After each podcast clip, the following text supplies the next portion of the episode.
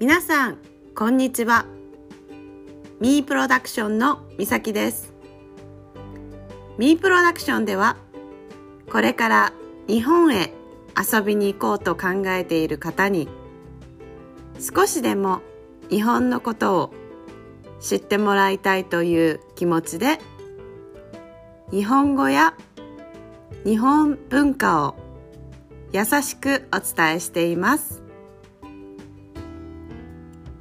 Hi everyone, this is Misaki from Me Production.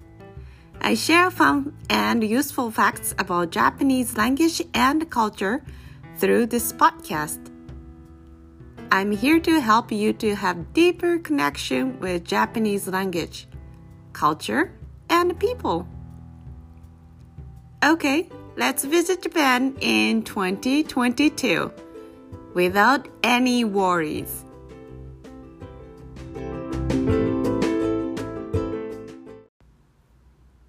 京の歴史まずは東京の歴史を見ていきましょう昔の首都は京都でしたが今の首都は東京です。1603年に徳川家康が征夷大将軍になりました。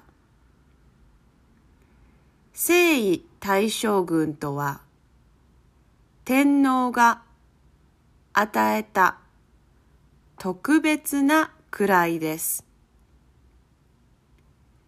日本で一番力を持った武士です。徳川家康は江戸、つまり今の東京で政治を行いました。徳川家の政治は1868年まで続きました。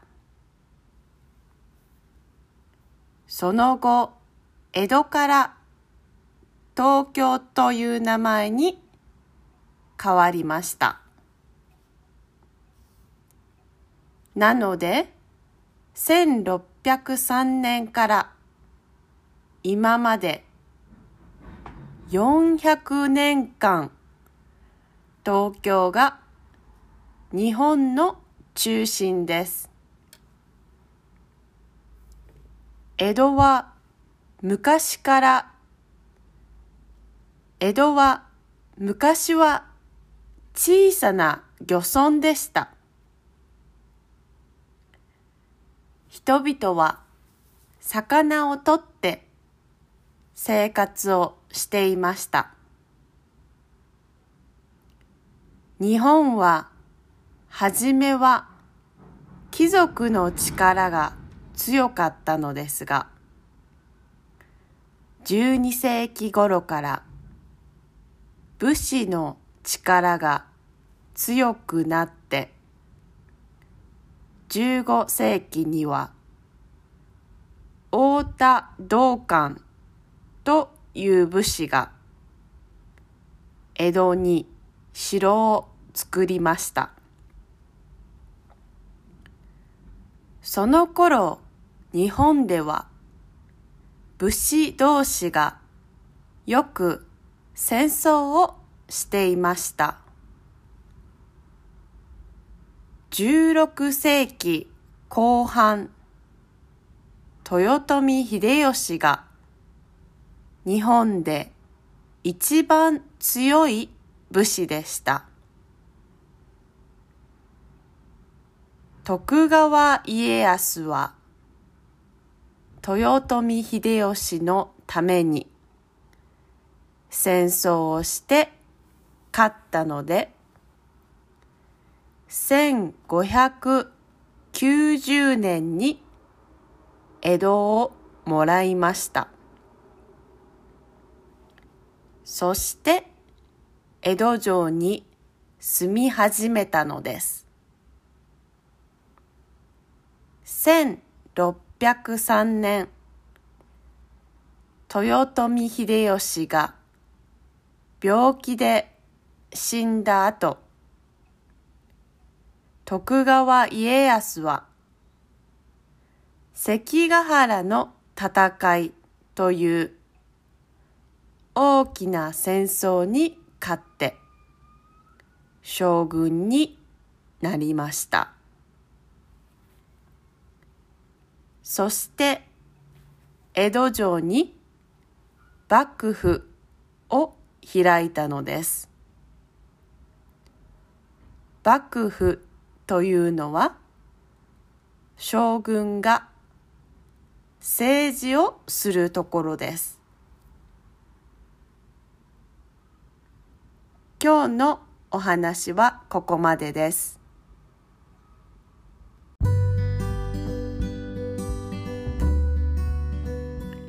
Thank you for listening Visit Japan in 2022 podcast. I hope this episode is helpful for you to learn more about Japanese language and culture.